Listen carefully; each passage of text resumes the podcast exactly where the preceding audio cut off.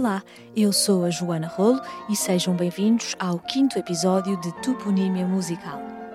Desde o episódio anterior, temos vindo a passear num pequeno bairro residencial delimitado a este pela Avenida Almirante Gago Coutinho, a sul pela Avenida dos Estados Unidos da América e a oeste pelo Estádio 1 de Maio.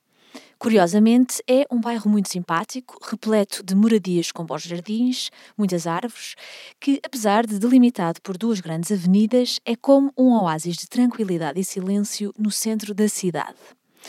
No episódio anterior, passámos aqui pela Rua João Domingos Bom Tempo.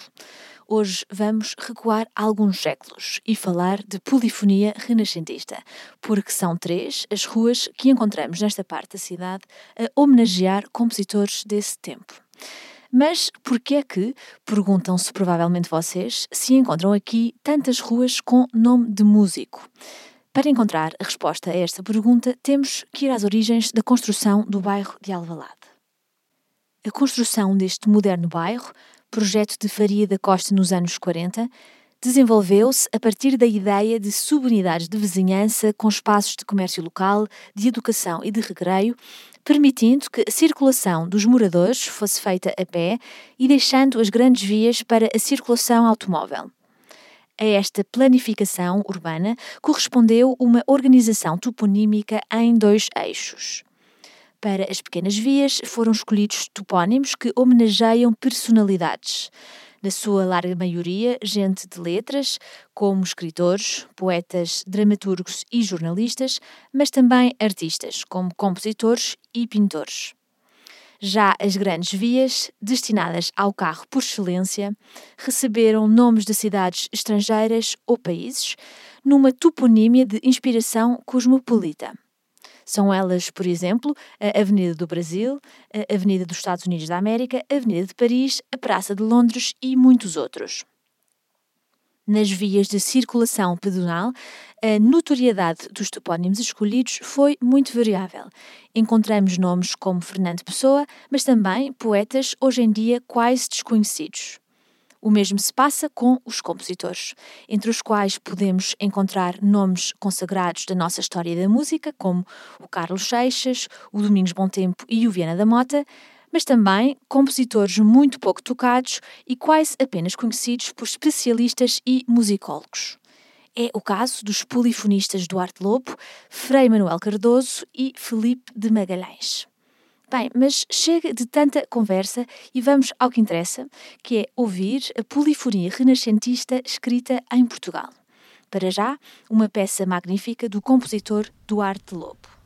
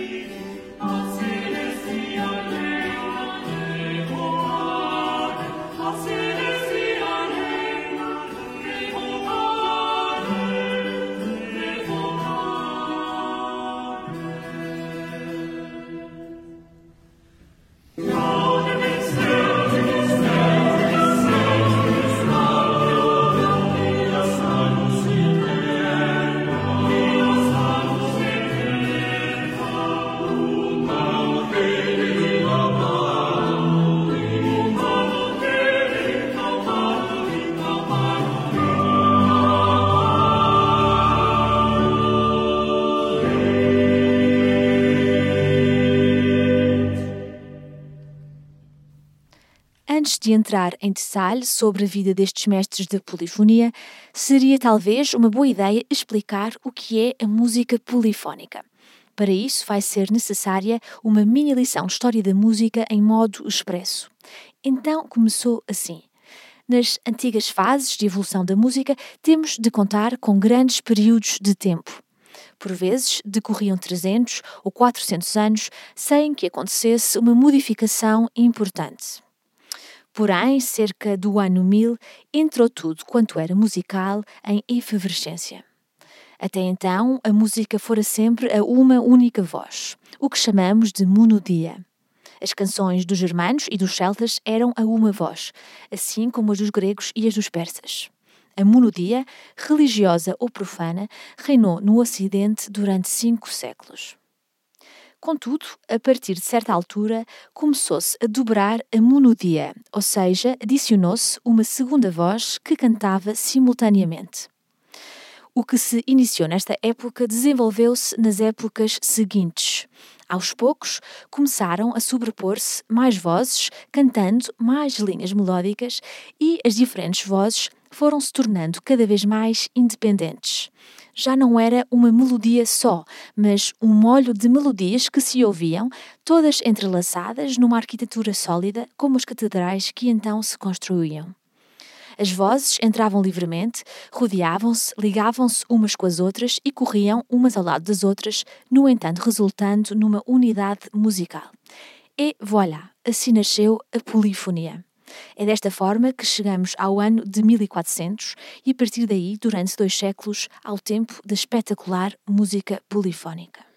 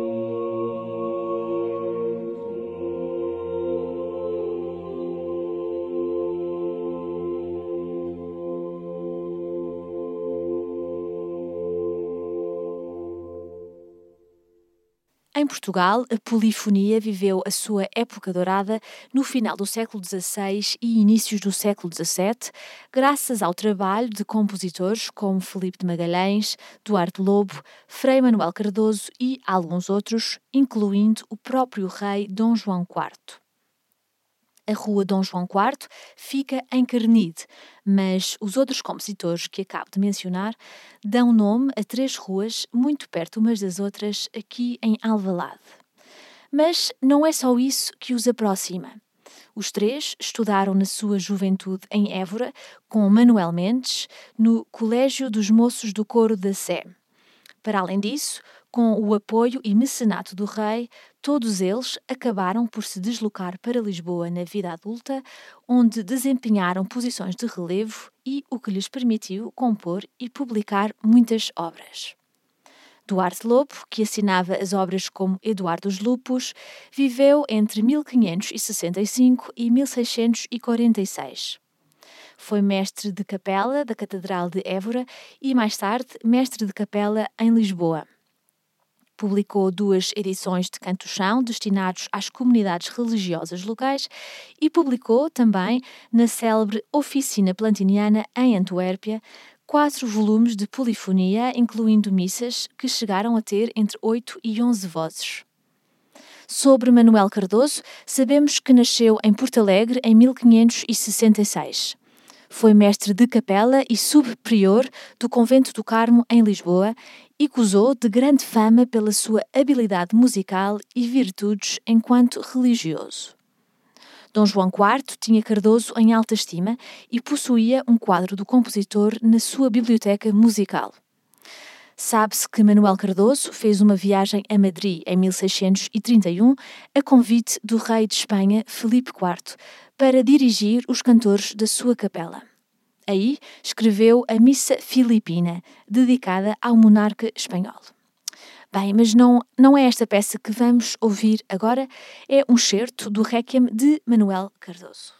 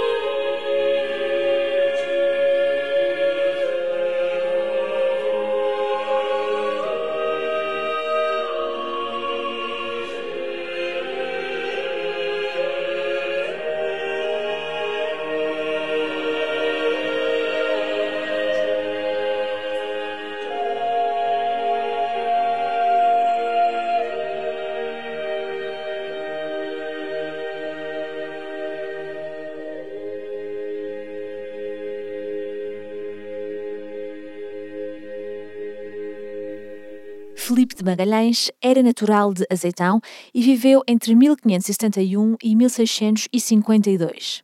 Em Lisboa, foi cantor na Capela Real e mestre do coro da Capela da Misericórdia. Mais tarde, tornou-se também mestre da Capela Real, posto que ocupou durante 15 anos até à sua reforma, com um salário de 80 mil reis e 5 moios de trigo.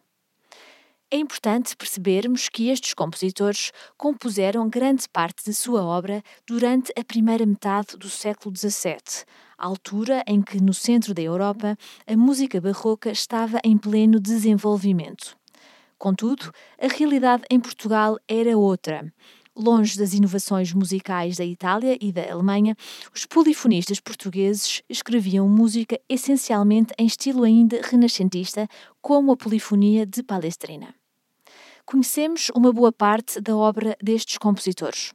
Contudo, e infelizmente, muitas das obras que sabemos terem existido, porque constam do catálogo da Biblioteca de Dom João IV, desapareceram, provavelmente durante o terremoto. Bem, é tempo de me despedir e para isso, nada melhor do que um pouco da música de Felipe de Magalhães. Por hoje é tudo. Para a semana vamos continuar a passear por Lisboa para descobrir pelo menos mais uma rua, mais um topónimo e muita música. Até à próxima e bom domingo.